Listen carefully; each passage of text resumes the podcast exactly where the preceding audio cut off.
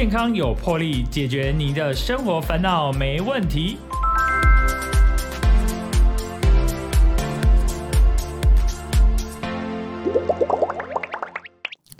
欢迎收听《健康有魄力》，我是主持人波哥。波哥今天非常开心，要邀请到我们的这个社团法人台湾忧郁症防治协会的理事长啊，我们的吴嘉怡理事长来到我们的节目，真是我们是重金礼聘啊！我们请嘉怡理事长跟我们的听众朋友打声招呼。哎，波哥好，各位线上的听众大家好。对，嘉理事长非常的优秀哦，呃，他同时他不仅是担任这个台湾忧郁症防治协会的理事长，同时也是这个台湾大学的护理系的教授。是哇，就是就是太厉害了，我觉得我很我觉得很崇拜哦，谢谢。对，我们就是尽尽自己所能嘛。嘿哎，真的，哎，说讲到这个忧郁症跟护理系是有什么样的关联性啊？哦，我们护理的领域哈，其实分很多专科，好，就是这个专科它跟医师一样，比如说医师有内科、外科、产科、儿科、精神科，我们也都有。好，那所以呃，我是在精神科护理这个领域呢，呃，有做了一些的呃学习。好，那所以我们现在我现在所任教的科别是在这一科。那当然过去呃，我们很多的护理老师其实他也有很多跨科的经验。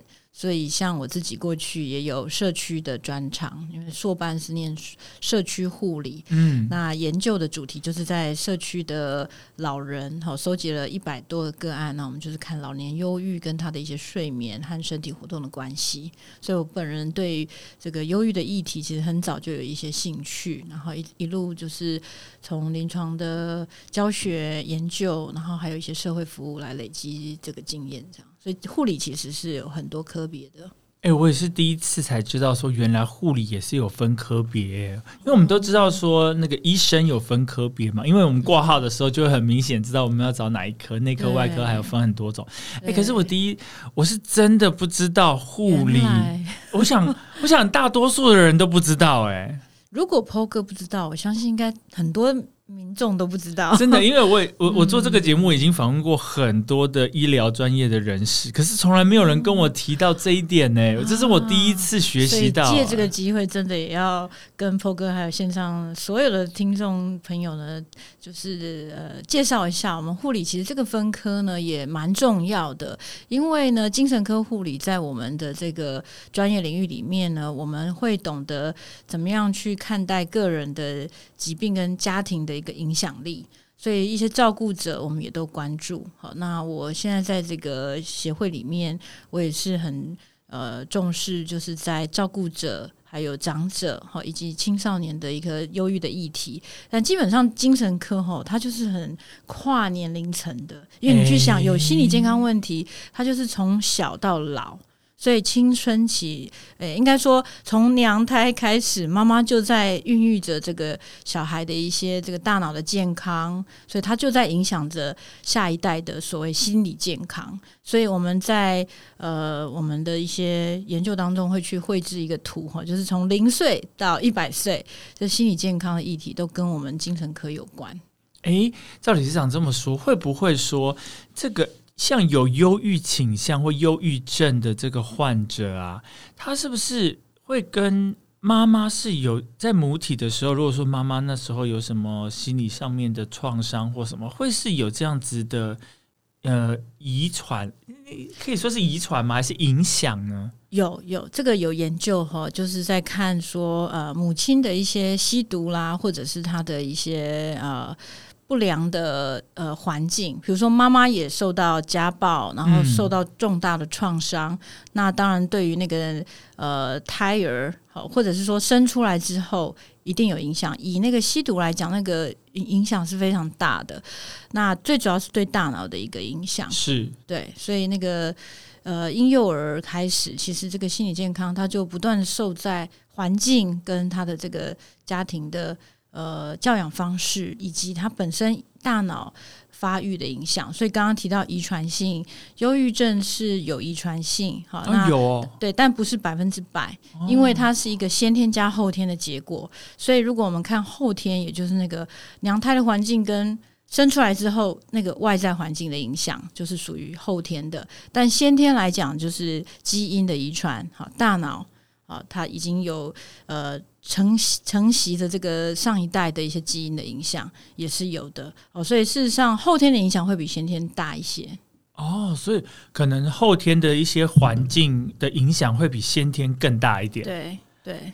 可是这可能是就是有，这是一个综合的，所以是有先天加后天的综合性的影响来造成这个忧忧郁症吗？对它这个综合性的，呃，我们说是互相的影响，因为假使一个带有呃忧郁基因的人，然后他在这个一生中的呃这个生活都很顺遂，他并没有受到。过度的环境刺激，好好比说，呃，我们讲环境刺激是，比如说他呃全家因为倒债，然后被追杀，然后处在一个非常不利他成长的环境，或者是不安全感，嗯，好，那这一些的环境其实对于人的这个忧郁的发病率就比较高。但相较之下，如果今天这个环境它没有这些的呃影响因子，好，它是一个很顺利的，然后。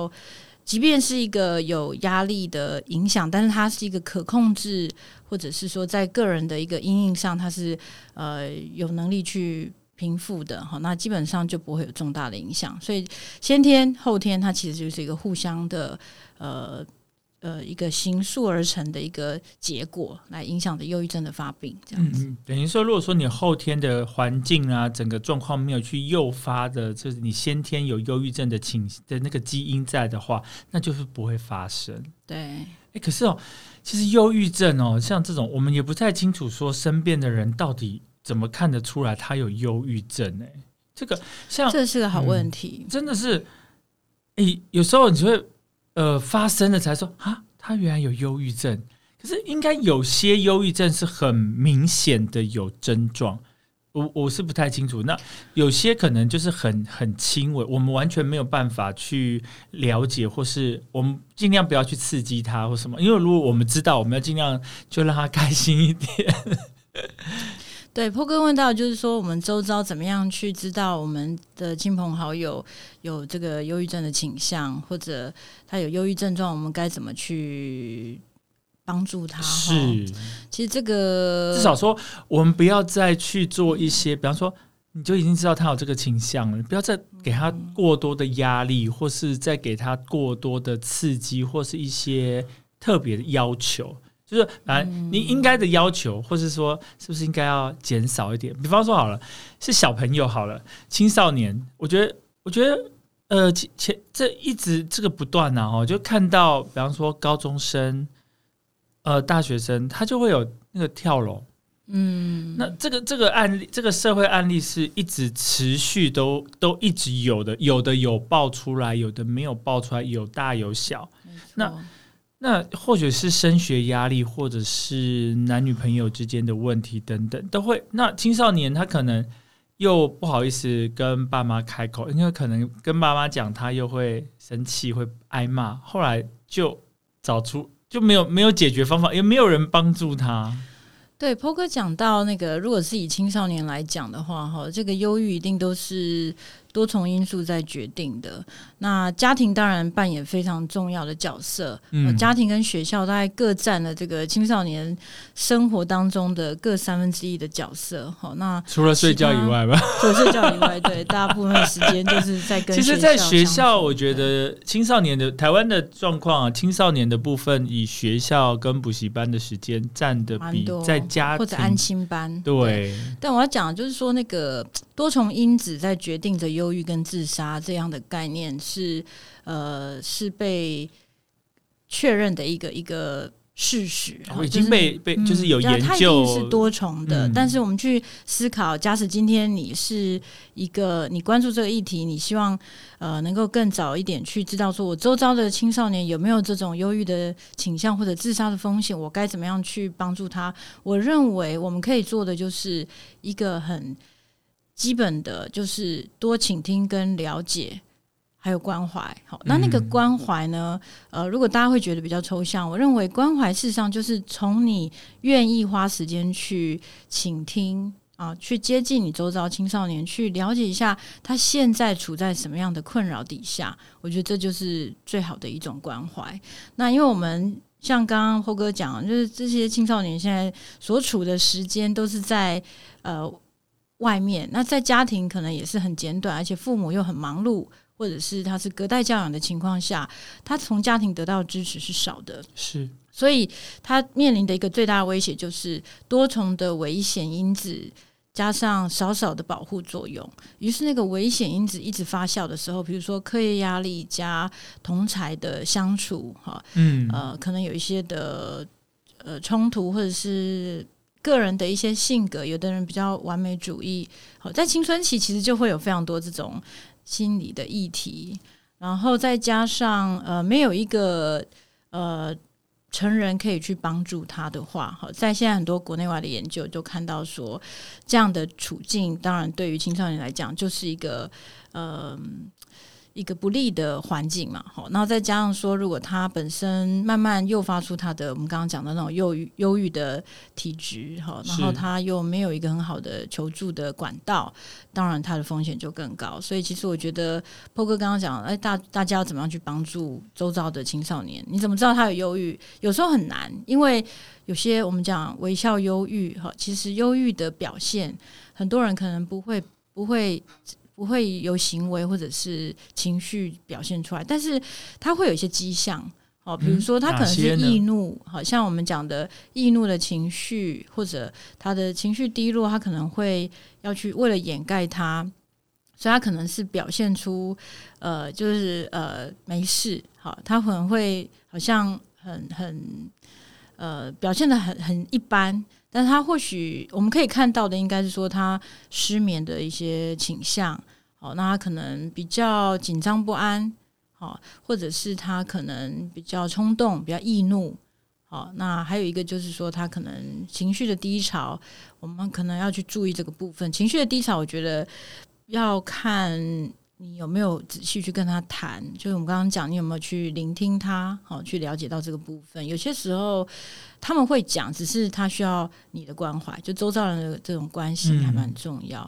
然后不要太快的给他太多建议啊，就是可以先做一些观察跟关怀这样子。对，就是多听少说，然后就是做好一个这个很好的良好的聆听者。嗯，对。好像这个失眠哦，跟这个忧郁症是有很强烈的关系，是吧？对，它通常都是一开始的一个常见的症状，哦，所以失眠它可能一开始会受到一些压力源的影响，那也有可能就是不一定有。多重的重大的压力源，它可能是一个内在的，比如说有的人他呃也合并有一些焦虑的体质，他可能晚上比较难入眠，或者是他比较早醒，好或者半夜易醒，这些都是属于睡眠问题的类型。那其实失眠是九成以上，就是我们所有精神疾病的一个呃共同的表现。好，所以睡眠其实蛮重要的。好，我们可以从这个失眠先去。呃，了解到一个人他可能最近处在一些情绪困扰，或者是他可能有精神疾病的影响。那因为精神疾病这个词，它不一定只有严重的那种我们所知道视觉失调症。精神疾病它的诊断在这个医精神医学里面呢是上百种的。所以我们在读一个教科书哈，那一本精神医学的这个手册啊，它有上百种的诊断，那九成以上其实它都有可能有这个影响到睡眠的情况，所以我们会比较去呃教大众，就是睡眠的困难其实会是一个呃很好的一个关怀点。比如说，我们就观察到，哎，最近呃同同事好像都精神不济啊，好，那他是不是有什么样的状况在影响他的睡眠？他一定是睡不好才会白天精神不济。好，那这样的一个呃问题呢，他通常没有办法透过自己去解决。好，所以睡眠超过三个月有问题，好，三个月以上的失眠，他一定还是要寻求专业的咨询，会比较比较好。是。哎，所以根据这个台湾自杀防治协会的调查，哈，台湾人好像平均有这个睡眠问题的困扰的有高达呃二十到二十五趴，这么高啊？对，这个是根据呃心情温度计的一个普筛了哈。那因为在我不晓得 PO 哥是看那个台湾自杀防治学会的统计，还是看哪里的数据？因为我们忧郁症防治协会也有类似的一个呃一个一个数据啊。哈，那这个数据就反映出就是一般大众他可能在呃心情温度计的一个。第一个题目就是睡眠困难这部分哈，我们是用零到四分去检测。那如果说大于两分以上啊，或者应该说一分，一分就是轻度的困扰。那是自我评估吗？对，自我评估。所以通常来讲，比如说我问 PO 哥，你过去一个礼拜里面哈，你认为自己因为睡眠困难而让你感到苦恼或者困扰哈，零到四分，你会评几分？那零分是完全没有嘛？嗯，一分开始就是轻度的。那我们那个二十到二十五趴呢？它会是一分以上。好，所以只要有点困扰，基本上它就是代表说你不是完整的一个呃健康的一个生活模式嘛？你可能还是会因为这个睡眠带给你一些一些的困扰。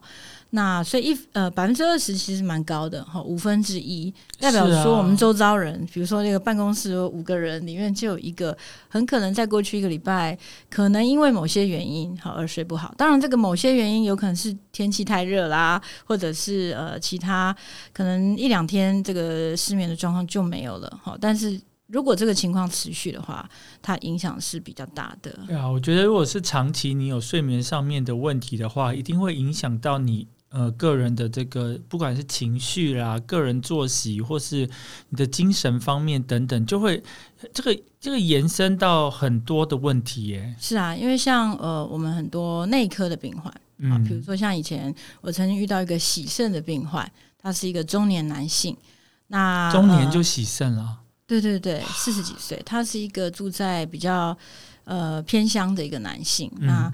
他的那个睡眠，他曾经有一一个描述，他就说：“呃，我一个月以来都睡不好。”我就觉得很蛮夸张，怎么可能一个一个月？不过后来我有去家访，然后看到他的一些居家环境，他的生活，他们是开餐厅的，还要家访啊。啊，没有，那个是我个人做的研究，是对，我们会做到家访。我想说，哇，护理师还要做到家访，这也是太好了。波哥，你不知道，我们护理研究呢，其实是做的非常广泛。那我们关心家庭的对于疾病的影响，所以其实家访是一个很重要的我们护理服务的一部分。应该说研究里面，然后当然也也是现在我们谈居家护理。这是我们专业的一部分，是。然后透过家访，我们就可以看到说，哦，原来他这个疾病的一些原因，哈，可能跟他的家户环境或者跟他家家人之间的动。这个互动会有关系，所以我就印象很深。其实很多你看，像我们现在的这些社会大众，呃，因为慢性病的影响，那个睡眠其实是很大的一个需要去正视的问题。好，那我们现在其实也同步有很多在推动，说呃，怎么样能够呃正念，然后放松和一些的这些放松的技巧哈，其实它都是有助于我们在克服这种睡眠的问题。嗯，所以很多。讲到这个啊，就是忧郁症的部分啊。忧郁症部分，它像我们知道说，像有些呃小现在小朋友比较说一些过动啦，或是那个之类，然后通常去看医生，他会给他用药服药。然后那像忧郁症啊，应该第一个，如果你真的去看了医生，那应该是是首要就是服药吗？还是要先把你的一些生活作息调整好，等等这样子。呃，基本上精神科医师他会先经过完整的评估之后，才会决定要不要给药。嗯，所以其实并不是每一个。经过门诊或诊所，呃，或者医院评估都一定要吃药。那当然，大家大众会觉得说，哎，怎么好像去看医生就要就要开药，就就吃药这样子？或是你去看医生，他不给你药，你觉得很奇怪？没错，没错，没错。哎，你那不我药啊？哎，医生，你是没给你开药啊？好啊，我可真的很了解。对，这个其实也就反映出大众的那个心态。可是我觉得这是台湾人的问题。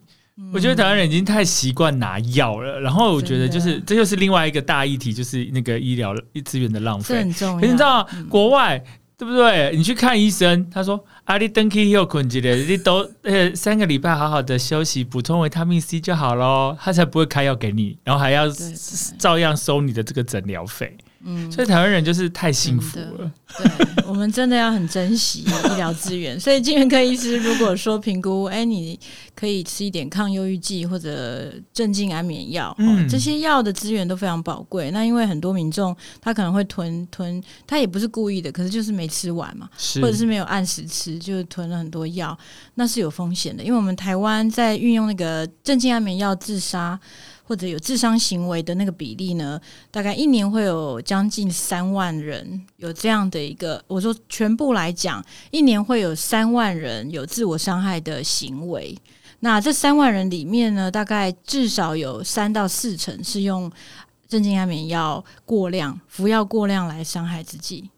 所以民众的囤药是一个很大的议题。所以那个电视电影里面看到的那个是真的啊，呃，很常见。他就是自我伤害一罐，然后可能多吃很多，然后对半瓶都吃掉，然后他就对，这是一种方法。对对，所以囤药其实是有风险。那这是一个方法。哎，破哥问到一个我我也觉得很特别的问题：为什么大家都会用这个方法？哈，蛮多人的。他们怎么会知道用这个方法？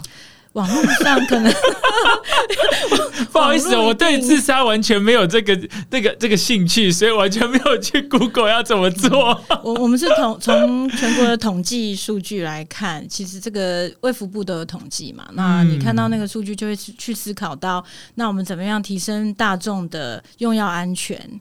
啊，还有另外一个议题就是，那你怎么样能够呃让这个药物是发挥最好的作用，去改善失眠跟他的这些焦虑或忧郁的问题？这是很重大的一个问题。所以，如果大众能够更多的关注，然后可以遵循医医疗哈，那跟医师多一点的讨论，我觉得是比较好的。是。我们今天非常开心哦，邀请到社团法人台湾忧郁症防治协会的理事长吴嘉怡到我们的健康有魄力哦。嘉怡上个人他自己就是一个非常优秀的这个教授，也是护理师。那他聊了很多，哎，我觉得我今天也获益良多哎，我我学习到好多的知识哦。那我们等下呢，先休息一下，喝口水，再回到我们的健康有魄力。金山 Q 六 Q chillax radio。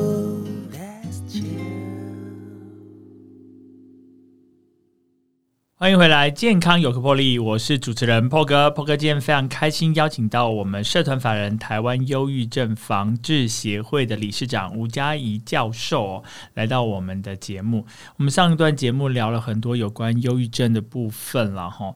那其实忧郁症啊，它最后的结果是不是就是自杀？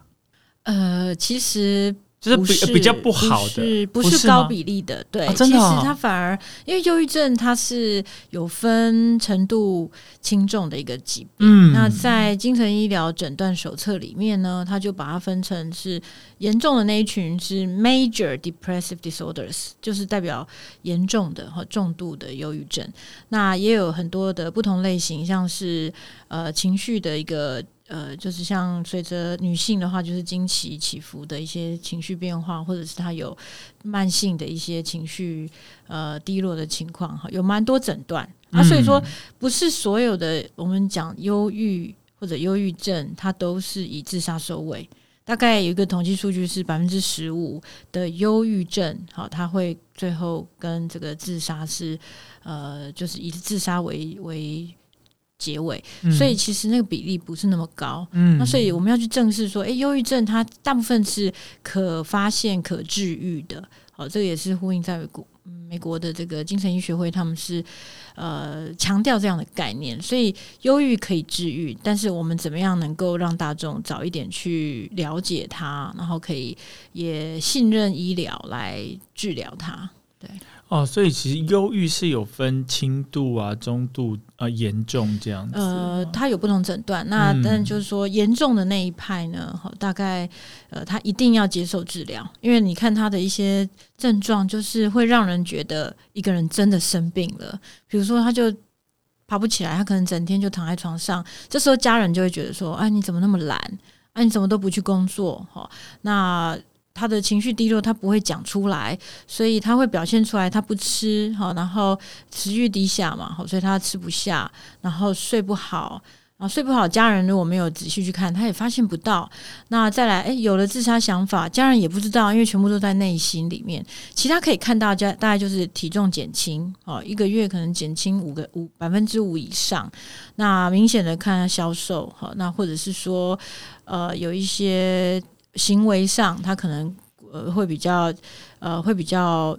动作迟滞，好，就是本来比如说一个妈妈她会煮饭的，然后后来诶常常烧焦啊，甚至诶常常不煮了啊，注意力也变得比较差，好，这些都是很明显的外在可以看到的，但其实有很多内心的症状，那个真的要透过家人关怀去跟他呃讨论，然后听倾听，才有办法去了解他内在的症状。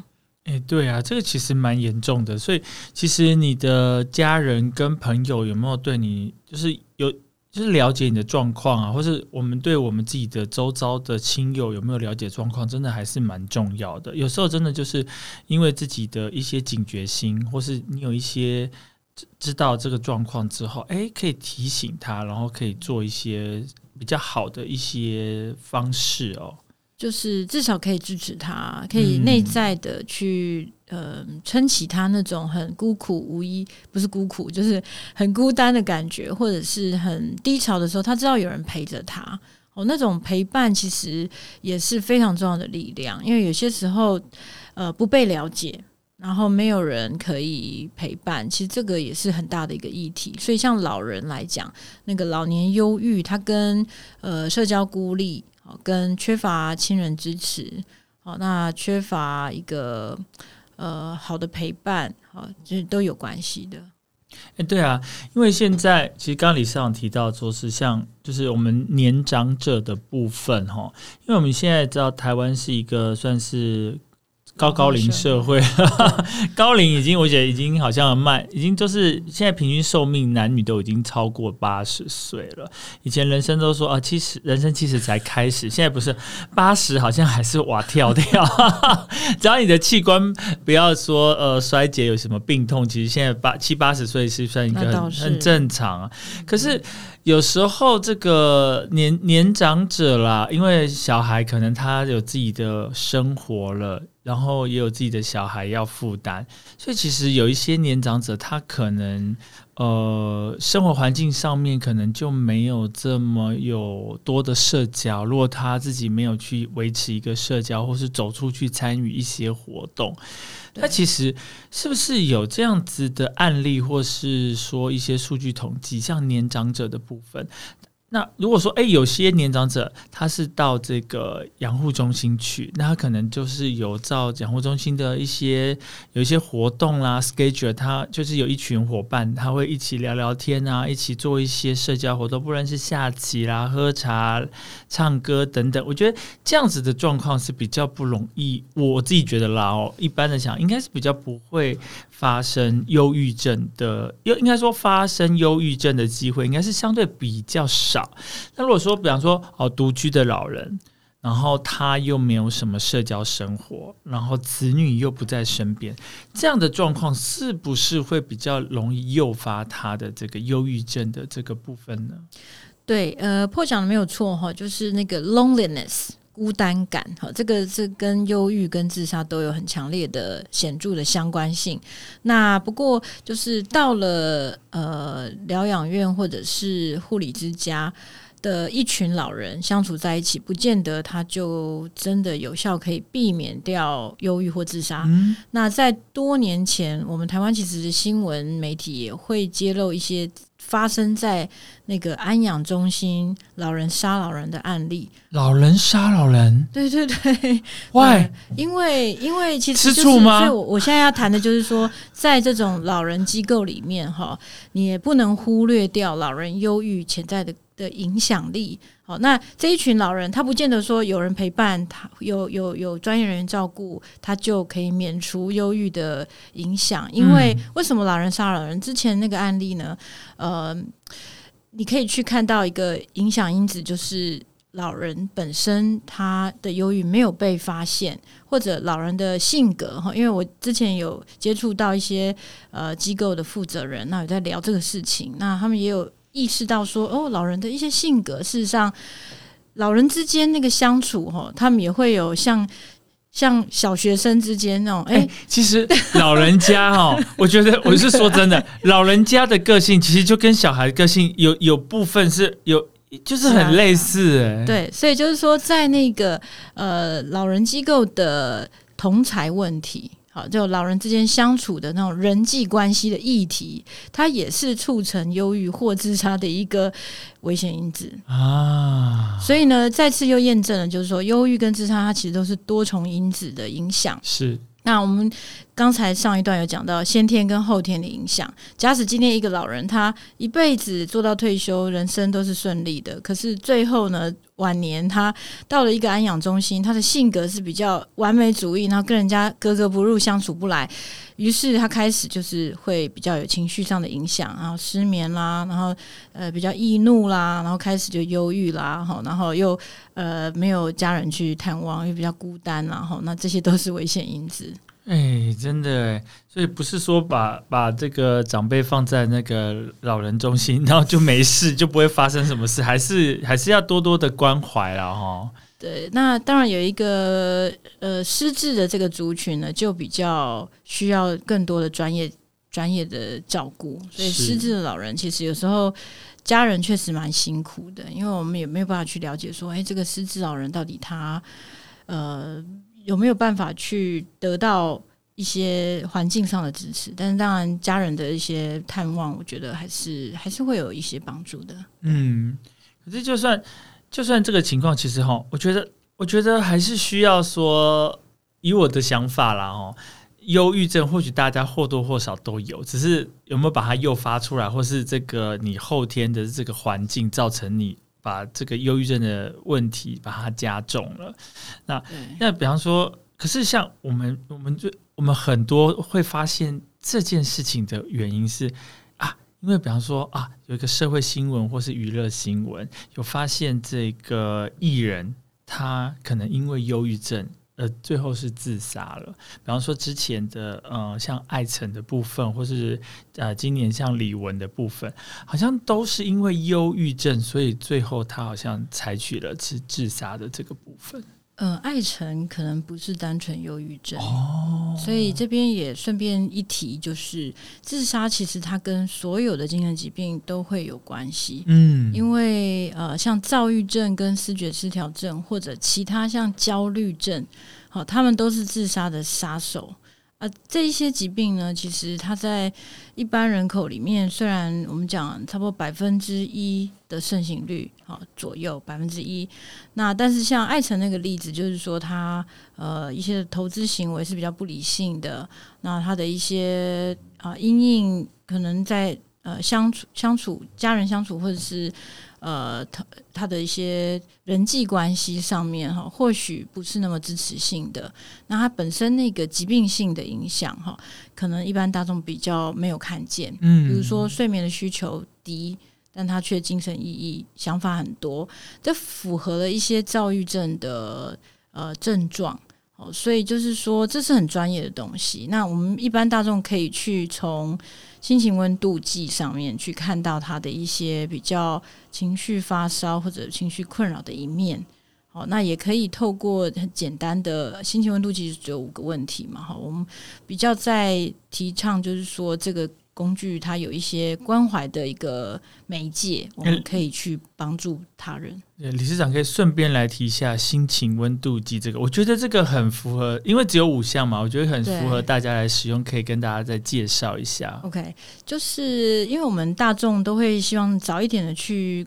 知道说，哎，对方到底有没有忧郁症状嘛？我刚刚在讲，那这个心情温度计它已经呃发展了三十多年，四十四十年。它是国外引进的吗？从最早就是美国的一个症状量表九十题，然后进引进台湾之后，我们去做了很多研究，从九十题变五十题，最后变五题啊。那所以这个是用学术的一些方式哈去做简化。那在很多实证研究，我们已经发现社区跟临床的族群呢，哈，我们都可以用这个。简单的工具去做一些的呃预测，以及比较重要的工作，不是在预测，而是做关怀，跟他一些跟疾病的相关，甚至他跟死亡会有一些相关。那我们目前看到。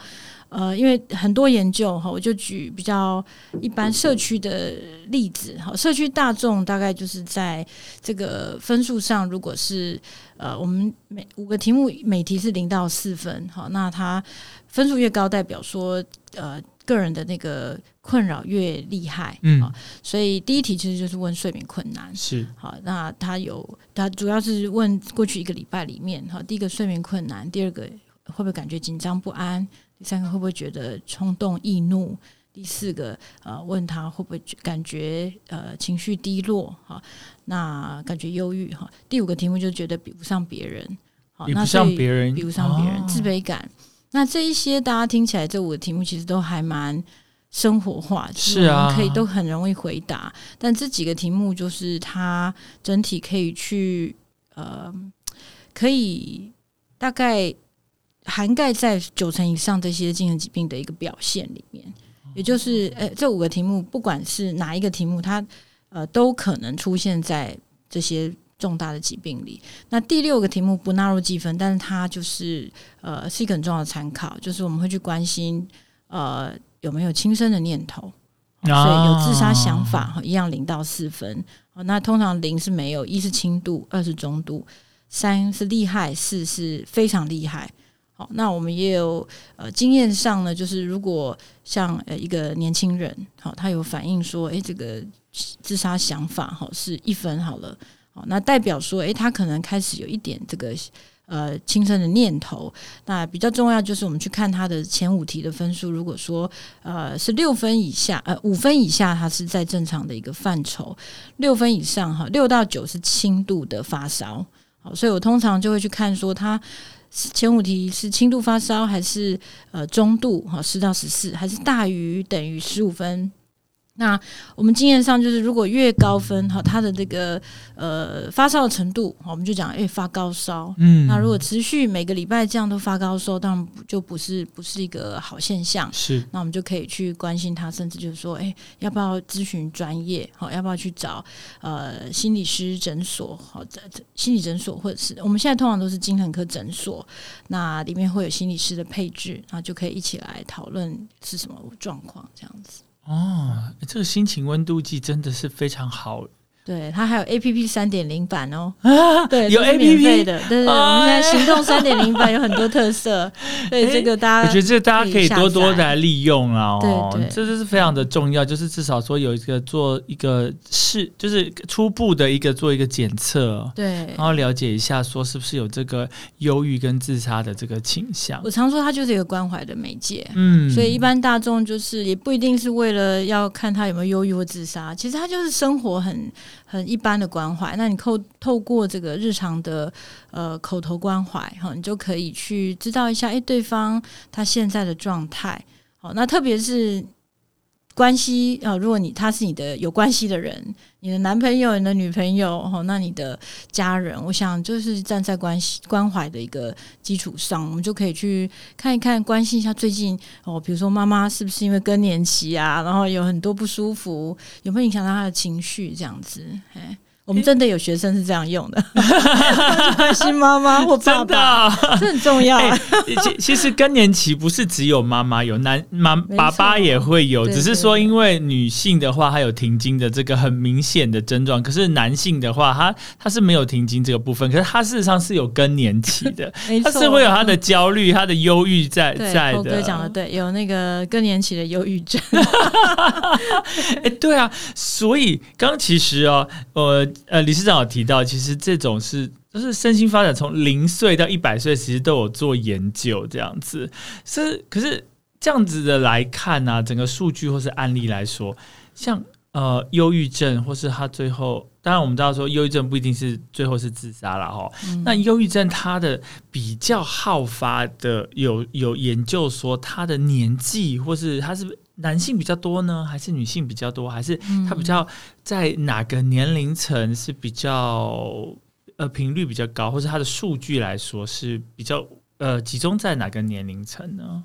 嗯，对，确实，流行病学的统计都有这些数据哈。那以男女来讲，女性的这个盛行率会是比较高的哦，女性比男性高。其实你去想，那个原因很特别了哈。因为女生如果忧郁的话，我们比较愿意去看医生；那男生如果忧郁的话，他可能想一想啊，我再等等好了，我这应该没什么吧。所以是说那个，所以说女生比较会去看，是他的数据比较高的意思，而男生就可能说啊，没差啦，啊，或是。是说他不好意思去看，延误就医了。对，其实也这个数据很有趣哦，它反映在另外一个呃统计上，叫自杀的统计。嗯，男性的自杀呢，自杀率是女性的一点五到两倍。